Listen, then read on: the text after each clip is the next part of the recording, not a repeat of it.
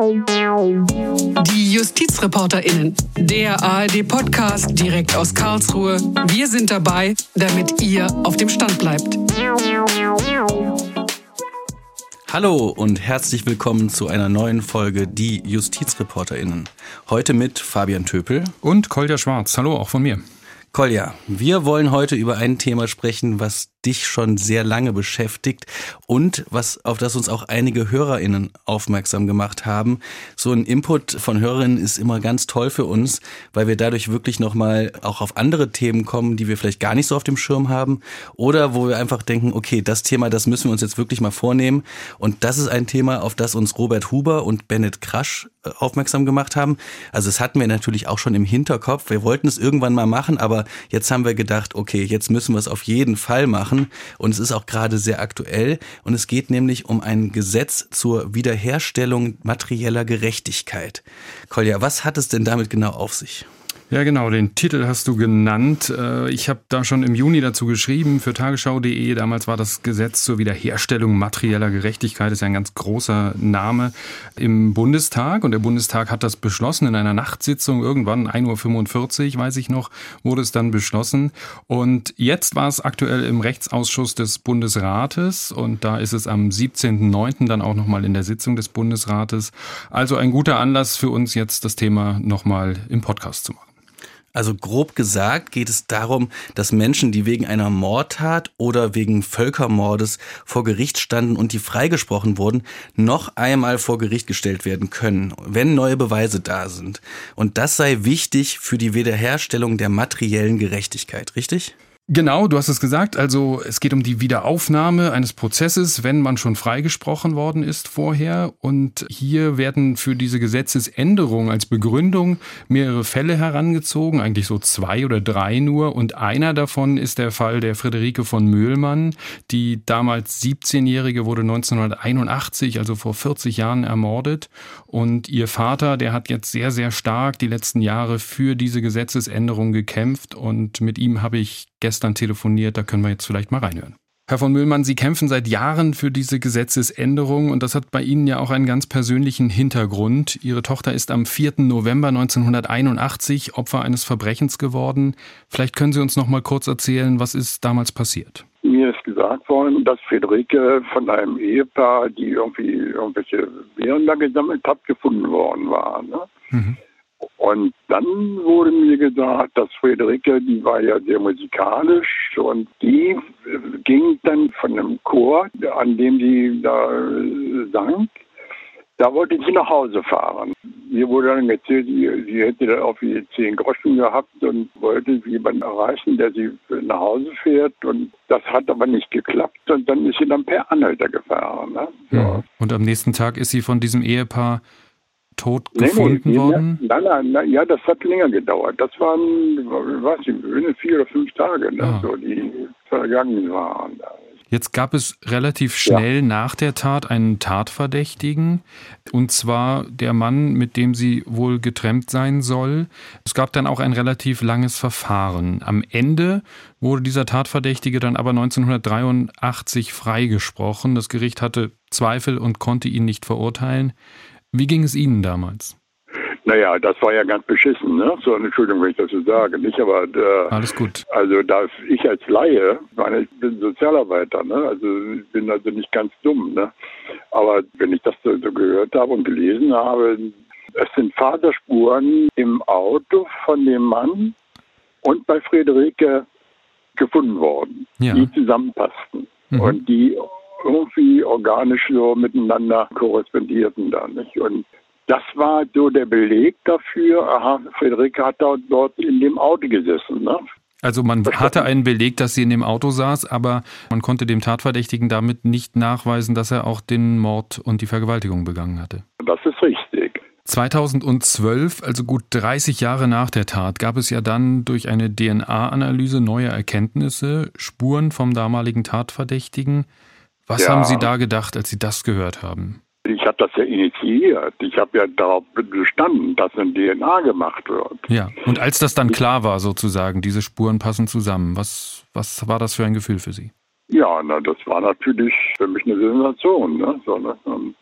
Aber ich war einfach auch hilflos. Ne? Ich bin dann ein einfacher Bürger und habe nicht irgendwelche Gewalttätigkeiten im Kopf oder so. Ne? Mhm. So Freunde haben sie mir gesagt, Mensch, Mani, dann nimmst du eine Knarre und knallst ihn ab. Ne? Aber für mich war das immer klar, ich will keinen töten, ne? So, ich will auch keine Rache haben oder sonst was. Ne? So, ja. Das, also Sie wollten keine Selbstjustiz, aber Sie wollten dafür ja. kämpfen, dass äh, dieser Mann nochmal vor Gericht gestellt wird.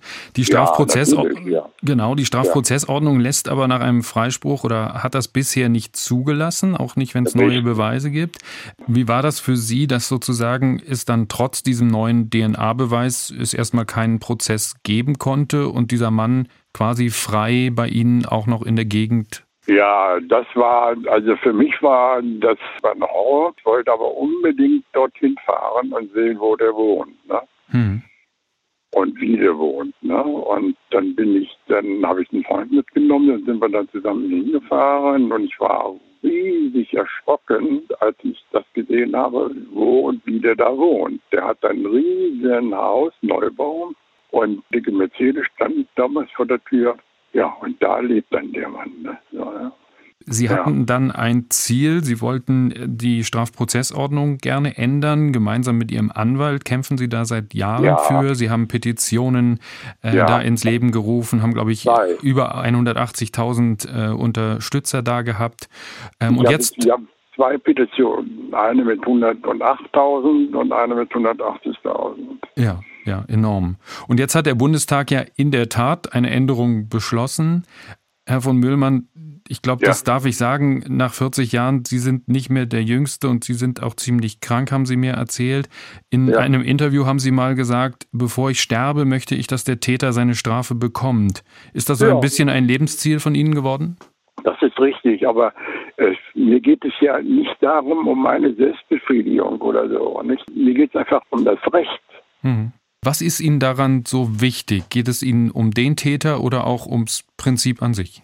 Also für mich geht es, hat es nur was mit dem Prinzip zu tun. Ne? So, und jetzt kann ich, nach meinem Verständnis kann es nicht sein. Ich bin immer rechtsgläubig gewesen, ne? glauben Sie es mir. Ne? Ich bin, ich bin ja Sozialarbeiter, ne? So, und äh, ja. da, da habe dann natürlich auch meine Denkweisen da. Ne? Für mich war das immer unfassbar, dass ein Mann, obwohl es Möglichkeiten gibt, ihn zu verurteilen durch Nachweis, dass der frei rumläuft. Ne? So, das konnte ich mir nie vorstellen. Ne? Herr von Müllmann, ich möchte Sie zum Schluss ja. noch fragen. Sie haben gerade gesagt, äh, es geht Ihnen ja um das Recht sozusagen. Jetzt steht ja im, in der Verfassung, im Grundgesetz drin, dass niemand zweimal wegen derselben Tat vor Gericht gestellt werden darf. Können Sie verstehen, dass es auch Juristen gibt, die Bedenken haben mit dieser Änderung, die sagen, ein Freispruch, der ist dann nicht mehr endgültig und möglicherweise können auch Unschuldige, die freigesprochen wurden, dann nicht mehr ruhig schlafen, müssen immer befürchten, dass sie nochmal vor Gericht gestellt werden. Können Sie diese Bedenken verstehen? Aus meiner Sicht eigentlich nicht. Ne? So nicht, weil wenn ich das versuche neutral zu sehen, dann kann ich den Anwalt verstehen, der das anders sieht. Ne? So, dann gar keine Frage. Ne? Ja. Aber auf der anderen Seite denke ich, also wenn das deutsche Recht äh, das hergibt, dass eine DNA gemacht werden kann und daraus ergibt sich ein besonderes Ergebnis, was auf alle Fälle zu einem Täter führt, egal ob der jetzt da war oder nicht da war, das ist mir dann auch egal. Wichtig ist für mich, dass ich äh, dem Recht dementsprechend nachgehen kann. Ne? Ja, ja. Herr von Müllmann, vielen, vielen ja. Dank, dass Sie das uns alles nochmal erzählt haben, Ihre Beweggründe und das, was da passiert ist. Vielen Dank, ja. dass Sie mit uns gesprochen haben. Ihnen alles, alles Gute, vor allem auch gesundheitlich. Machen Sie ja. es gut. Vielen Dank. Bis dahin. Okay. Wiederhören. Danke. Ja, Kolja, das war dein Gespräch mit Herr von Müllmann. Puh, das war ganz schön heftig, muss ich ganz ehrlich sagen. Also ähm, man merkt einfach, dass diese Prozesse oder diese Urteile dann doch nicht vorbei sind, auch wenn das Urteil gesprochen ist. Also das beschäftigt die Leute auch 40 Jahre danach noch.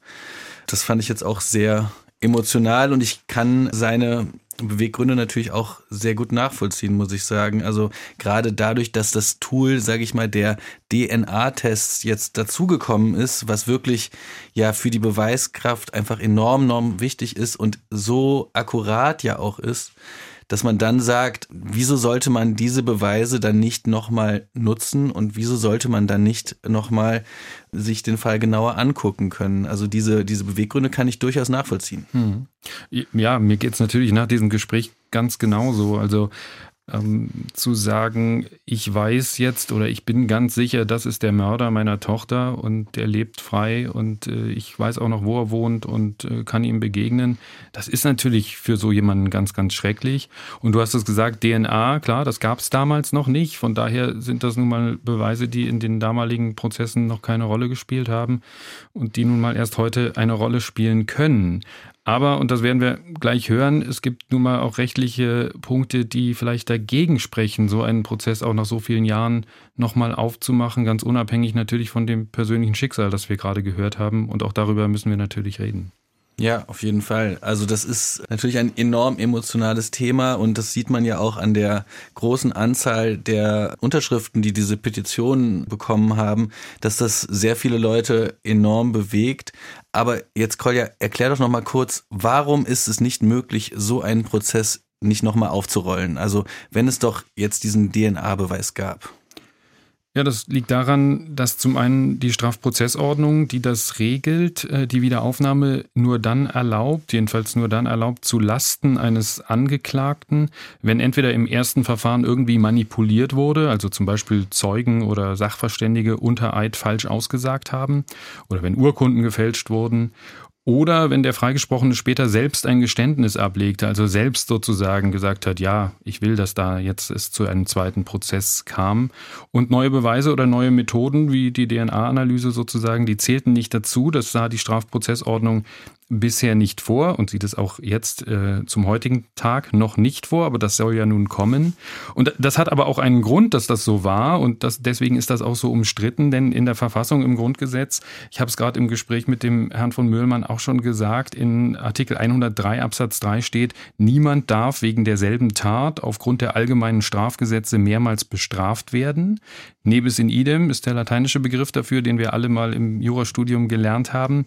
Und in der Rechtsprechung, also jetzt steht ja da im Wortlaut, äh, er darf nicht mehrmals bestraft werden. Das wäre hier natürlich gar nicht der Fall, weil er ist ja beim ersten Mal freigesprochen worden. Aber in der Rechtsprechung ist sehr, sehr klar, dass das auch bedeutet, niemand darf wegen derselben Tat zweimal vor Gericht gestellt werden. Also wenn es einmal ein Urteil gibt, dann soll es Rechtskraft haben und dann soll klar sein, dieses Verfahren ist abgeschlossen. Also es muss ein rechtskräftiges Urteil sein. Wir wissen ja alle, man kann in Berufung gehen, man kann Revision einlegen, aber irgendwann soll Schluss sein, sagt man sozusagen im Rechtsstaat und das ist der ganz wichtige Grundsatz, der dahinter steht. Ich meine, im Amerikanischen nennt man das Double Jeopardy, oder? Das weißt du jetzt besser als ich. das mag sein. Also ich glaube, da gab es mal einen Film in den 90er Jahren. Ja, und dieses neue Gesetz, das ist halt auch sehr umstritten. Und über die Bedenken und Kritikpunkte, über die wollen wir jetzt auch sprechen mit Stefan Kohnen. Er ist Rechtsanwalt in Berlin und hat für den Deutschen Anwaltsverein als Sachverständiger im Rechtsausschuss des Deutschen Bundestages zu dem neuen Gesetz Stellung genommen und auch deutliche Kritik geübt. Herzlich willkommen, Herr Kohn. Ich grüße Sie. Vielen Dank. Herr Kohnen, Nebis in idem, niemand soll wegen derselben Tat zweimal vor Gericht gestellt werden. Es soll also nach einem rechtskräftigen Urteil Rechtssicherheit herrschen.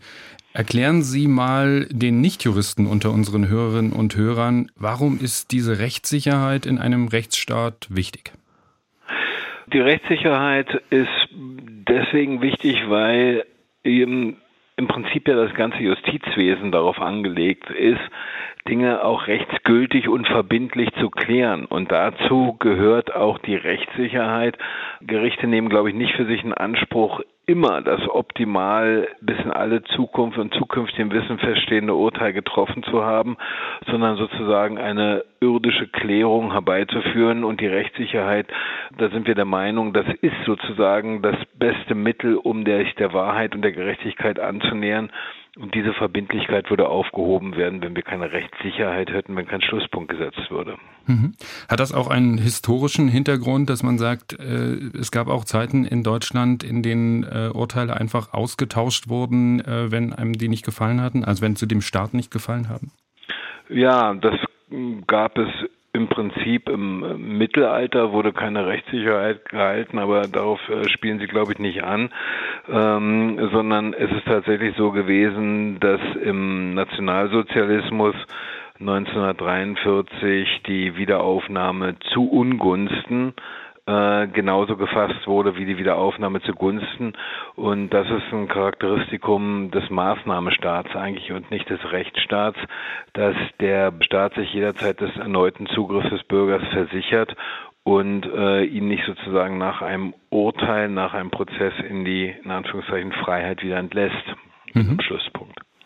Jetzt steht dieser Rechtssicherheit, diesem wichtigen Prinzip im Rechtsstaat gegenüber die Erforschung der Wahrheit in einem Strafverfahren, auch wichtig in einem Rechtsstaat. Mhm. Und wir haben vorher mit Herrn von Müllmann gesprochen, der natürlich oder verständlicherweise nicht verstehen kann, warum der mutmaßliche Mörder seiner Tochter frei herumläuft, obwohl es inzwischen Beweise gibt, die ihn vielleicht wahrscheinlich überführen könnten. Dieses neue Gesetz sagt auch, in solchen Fällen sei das unerträglich, dass äh, man da nicht für materielle Gerechtigkeit sorgen kann. Deshalb zugespitzt noch einmal gefragt, warum soll auch derjenige, den man mit neuen Beweismitteln des Mordes überführen könnte, Rechtssicherheit haben? Warum muss auch der geschützt sein? Es wird so getan, als ob der Satz, und äh, lass nämlich das einschieben, ähm, dass ich Herrn Müllmann als Betroffenen äh, verstehen kann emotional, ändert nichts daran an meiner Position, dass dieser Rechtssatz, ähm, da wird so getan, als ob das äh, sozusagen ein Täterschutz sei. Das ist ja mitnichten der Fall. Die meisten, die freigesprochen werden, werden, das dürfte unbestritten sein, rechtlich zu Recht freigesprochen. Ja. Und äh, diese Leute gehen ja nicht danach in die Gesellschaft zurück, als ob es diesen Prozess nie gegeben hat. Also ich habe mehrere Leute verteidigt, die freigesprochen wurden, auch wegen Mordes. Und es ist nicht so, dass man dann an die Unschuldsvermutung anknüpfen kann. Die Unschuldsvermutung verheißt ja eigentlich, dass man als unschuldig gilt bis zum Beweis des Gegenteils. Das ist schon schwierig bei der Verdachtsberichterstattung. Und ähm, selbst der Freispruch heilt das nicht, dass sie mit dem Makel, ähm, diesen Verdacht gehabt zu haben, behaftet sind. Mhm. Wenn jetzt aber der Freispruch noch nicht mal eine endgültige Klärung ist, sondern unter dem Vorbehalt nur späterer besserer Erkenntnis relativiert wird, dann tut man all diesen Leuten, die unschuldig vor Gericht gestanden haben, mit dem schwersten Vorwurf, den ähm, man einem Menschen unserem Strafgesetzbuch machen kann, dann stehen diese Leute mit dem Makel ein lebenslang da. Und auch da ist Rechtssicherheit wichtig und das dient denen. Es dient natürlich nicht, es ist kein, kein Satz, der Täter schützen soll, sondern es ist ein Satz, der denjenigen, der vor Gericht gezogen wird, ähm, vor weiteren Verdächtigungen schützen soll. Mhm. Das habe ich soweit verstanden. Ähm, jetzt ist ja der Grundsatz, der sich aus dem Grundgesetz aus Artikel 103 Absatz 3 ergibt, ähm, eigentlich relativ klar und, ähm, und schließt sozusagen jede neue Befassung mit einem ähm, mit einer Sache aus, die, ähm, die man schon sozusagen verhandelt hat, wo dann man freigesprochen wurde oder auch verurteilt wurde. Also man darf das nicht nochmal neu aufmachen. Wie mhm. passt das denn zusammen mit den Ausnahmen, die jetzt schon in der Strafprozessordnung drinstehen? Also zum Beispiel, wenn Zeugen unter Eid falsch ausgesagt haben oder auch wenn der Freigesprochene später selbst ein Geständnis ablegt, dann ist ja die Wiederaufnahme auch jetzt schon möglich. Wie passt das zusammen? Das ähm, passt insofern zusammen, als dass äh, diese Gründe die jetzt existieren, dass es die in der Strafprozessordnung schon gab, bevor der Verfassungsgeber 1949 mit dem Grundgesetz aktiv wurde. Und dementsprechend ist das vorkonstitutionelles Recht, was Bestand hat vor der Verfassung. Und die Verfassung besagt lediglich, dass dieses traditionelle Verständnis, was man hatte, was da inkorporiert worden ist, dass man das nicht beliebig ausweiten darf. Und ich bin der Meinung, dass man hier einen Grenzbereich, nicht nur eine Grenzkorrektur angenommen hat, die zulässig sein könnte nach dem Bundesverfassungsgericht, sondern dass das die Annexion von völligem Neuland ist. Jetzt hat das Bundesverfassungsgericht ja auch mal gesagt, in Randbereichen sind durchaus Korrekturen möglich, wenn sie nicht den Kernbereich betreffen. Jetzt sagen die Befürworter des Gesetzes, man begrenzt es auf Mord und auf Taten, die nicht verjähren können und deshalb sei dieser Kernbereich nicht betroffen. Aber das, das sehen Sie anders, oder? Das sehe ich anders. Das Bundesverfassungsgericht hat in all seinen Entscheidungen, das habe ich auch in einer Stellungnahme da von dem Bundestag ausgeführt, in all seinen Entscheidungen darauf Bezug genommen, dass der Begriff der Tat, der rechtliche Begriff der Tat, dass der natürlich in neuerer Gesetzgebung Korrekturen erfahren kann. Denken Sie an Organisationsdelikte wie Mitgliedschaft einer terroristischen Vereinigung, was es von 1949 so nicht gab. Ähm, das sind andere Tatbegriffe, die dann natürlich auch die Frage, darf man wegen irgendetwas normal vor Gericht gestellt werden, möglicherweise zu anderen Antworten führen. Aber ähm, was das Bundesverfassungsgericht auch im, immer gesagt hat, ist, das sind die Grenzkorrekturen, die zulässig sind.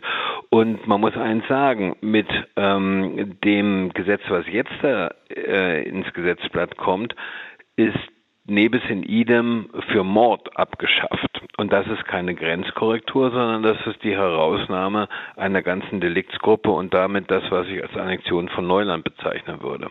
Mhm. Jetzt ging es im Rechtsausschuss, äh, Fabian hat es vorhin gesagt, Sie haben da als Sachverständiger gesprochen und auch viele andere. Und da ging es dann auch viel darum, ist jetzt hier der Kern betroffen? Sie sagen ganz klar ja. Ähm, ein anderes Argument sozusagen dagegen war, dass der Kern eigentlich ist von Nebis in idem, dass man nicht aus beliebigem Anlass ähm, sozusagen Urteile austauschen darf, die einem missliebig sind. Und da sind wir wieder bei der Geschichte, beim Dritten Reich. Ähm, und die sagen, das wäre der Kern und das wäre hier auf gar keinen Fall gegeben, sondern es geht nur mit neuen Beweismitteln. Der Kern sei also nicht angegriffen. Das ist Ihr Argument. Ja, das finde ich schwierig, weil man kann sich, äh, schauen Sie, man wird, die Verfassung soll eigentlich Klarheit ja schaffen und der Satz in 103 in Artikel 103 Absatz 3, das ist ja kein komplizierter, sondern ein recht einfacher Satz.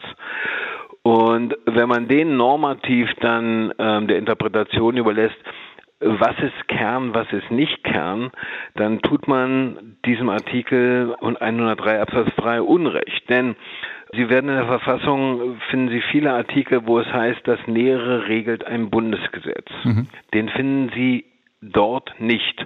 Und wenn der Verfassungsgeber gemeint hätte, es wäre ein Kernbereich gegebenenfalls neu zu definieren oder festzulegen und das in die Hände des einfachen Gesetzgebers zu geben, dann hätte er das ganz einfach tun können, der schreibt, das Nähere regelt ein Bundesgesetz. Das ist nicht der Fall. Und dann finde ich, muss man die Ehrlichkeit haben, man kann das ja machen, wie man das jetzt gemacht hat, aber nicht als einfacher Gesetzgeber. Dann muss man diesen Gesetz auch in die Verfassung bekommen mit einer Zweidrittelmehrheit und dann ist das zumindest juristisch unproblematisch, worüber man rechtspolitisch noch trefflich streiten könnte. Mhm.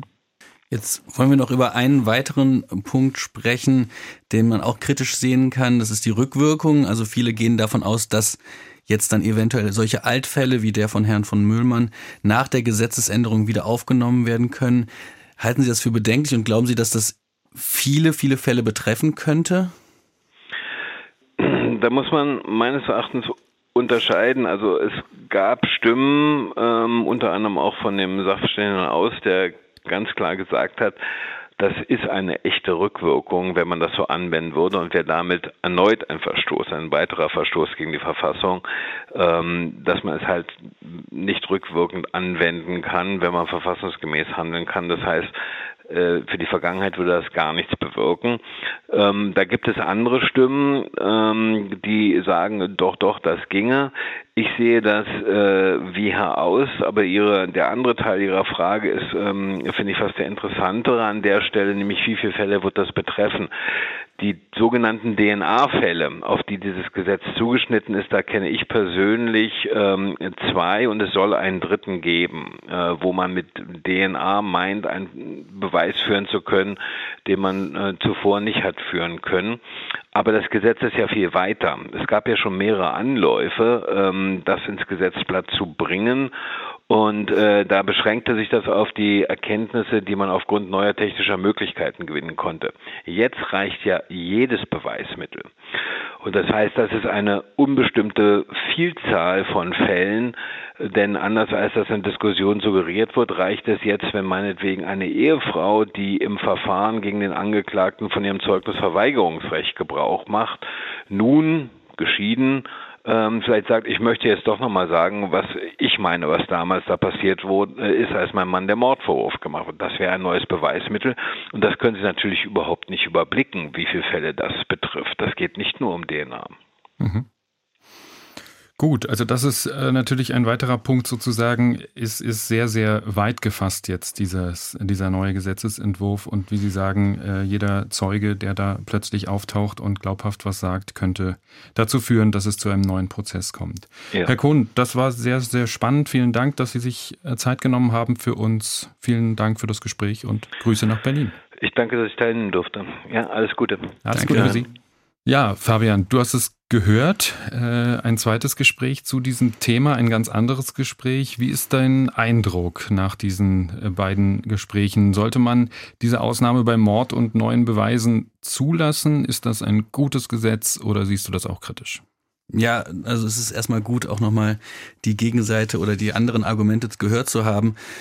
Das äh, hat mich jetzt wirklich auch nochmal ins Grübeln gebracht. Also ich kann das, wie gesagt, immer noch sehr gut nachvollziehen mit diesen DNA-Beweisen. Also dass das einfach eine Technologie ist, die halt früher nicht da war, wo man jetzt wirklich Fälle klären kann, die man vorher nicht klären konnte. Und dass diese Argumentation, ähm, die Herr von Müllmann gebracht hat, die kann ich wirklich immer noch sehr gut nachvollziehen. Aber wie Herr Kohn auch gerade äh, formuliert hat, dass das Gesetz so weit gefasst ist, dass es auch noch auf Zeugenaussagen, die sich eventuell dann später überlegen, doch noch was was zu sagen, auch greifen könnte und dass das eventuell dazu führen könnte, dass viele Verfahren nochmal aufgegriffen werden, dass wirklich keine Rechtssicherheit herrscht, dass auch unschuldige Angeklagte dann immer noch nach Jahrzehnten eventuell, also auch in die Öffentlichkeit gedrängt werden können. Das äh, sehe ich dann doch auch sehr kritisch und ich bin echt gespannt, wie das jetzt hier weitergeht. Mhm. Wie siehst du es denn? Ja, also ich sehe es ganz, ganz ähnlich. Ich bin da auch eher bei den Kritikern. Ich habe mich ja lang jetzt auch damit befasst. Man muss sagen, das Gesetz führt einfach dazu, dass ein Freispruch nie endgültig ist. Das hat der Kohn auch gesagt. Und das ist für ganz, ganz viele, ähm, glaube ich, nicht zu rechtfertigen. Und man muss auch hier nochmal sagen, es geht nicht nur um den Fall von Herrn Möhlmann, den ich natürlich auch verstehen kann. Und ich, natürlich ist es ganz schrecklich, dass der da den mutmaßlichen Mörder in der Nähe hat und irgendwie nichts mehr tun kann, obwohl es jetzt neue Beweise gibt. Aber auch das hat Herr Kohnen gesagt, es ist eben, und das ist auch schlecht an dem Gesetz, nicht auf die DNA, auf neue Beweismethoden begrenzt. Und es kann jeder beliebige Zeuge dann kommen und irgendwie glaubhaft was sagen und dann wird ein Prozess neu aufgerollt. Und man weiß ja auch, dass Zeugen sowieso oft schlechte Beweise sind. Und wenn die dann nach vielen Jahren da auch vor Gericht, alles muss neu aufgerollt werden. Also das ist auch praktisch, glaube ich, ganz, ganz schwierig dann für die Gerichte, da überhaupt noch was herauszufinden. Also ich habe meine Zweifel, dass das Gesetz überhaupt viel bringt und dass es über diese wenigen Einzelfälle heraus auch äh, sinnvoll ist. Und ich glaube, es lässt sich einfach auch sehr, sehr schwer dann auf diese Fälle beschränken. Und diese Abgrenzung, man sagt ja sozusagen, es gilt nur beim Mord.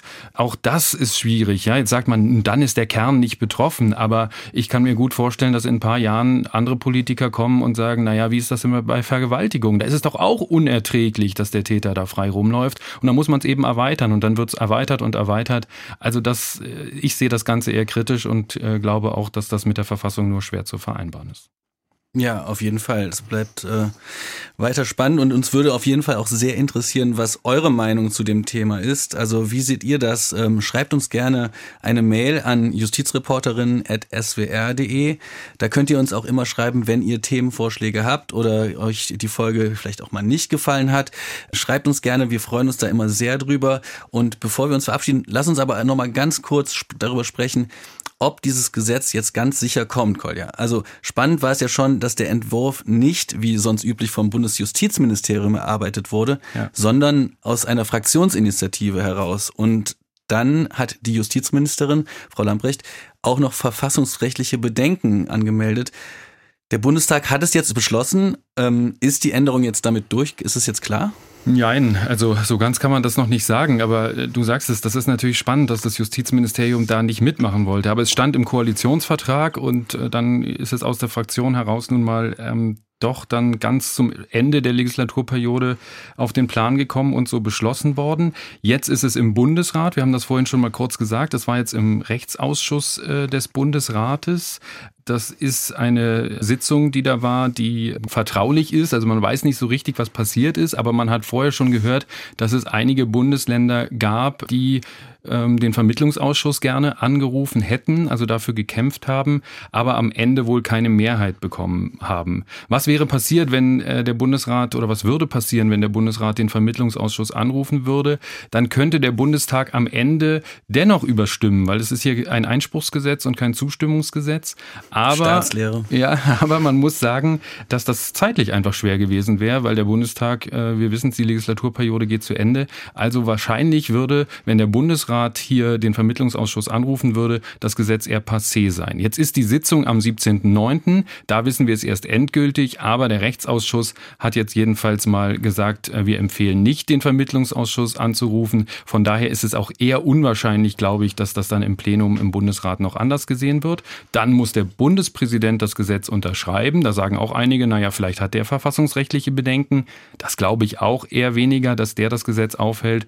Und deswegen glaube ich, am Ende wird es hier bei uns in Karlsruhe landen. Dann sind wir wieder mit dabei äh, am Bundesverfassungsgericht. Das könnte entweder passieren, wenn eine Landesregierung oder ein Viertel der Abgeordneten des Bundestages ähm, sozusagen sich hier nach Karlsruhe wenden. Oder natürlich wird es auch hierher kommen mit einer Verfassungsbeschwerde, wenn es dann dann irgendwann um den ersten Fall geht, der da wieder aufgenommen wird. Also das werden wir mit den Justizreporterinnen natürlich weiter verfolgen. Ich könnte mir gut vorstellen, dass einige Klausuren auch aus diesen Fällen noch erwachsen werden, sei es im Straf- oder auch im Staatsorgarecht. Wenn euch die Folge gefallen hat, dann abonniert uns gerne und empfehlt uns weiter. Das würde uns immer sehr freuen. Mein Name ist Fabian Töpel.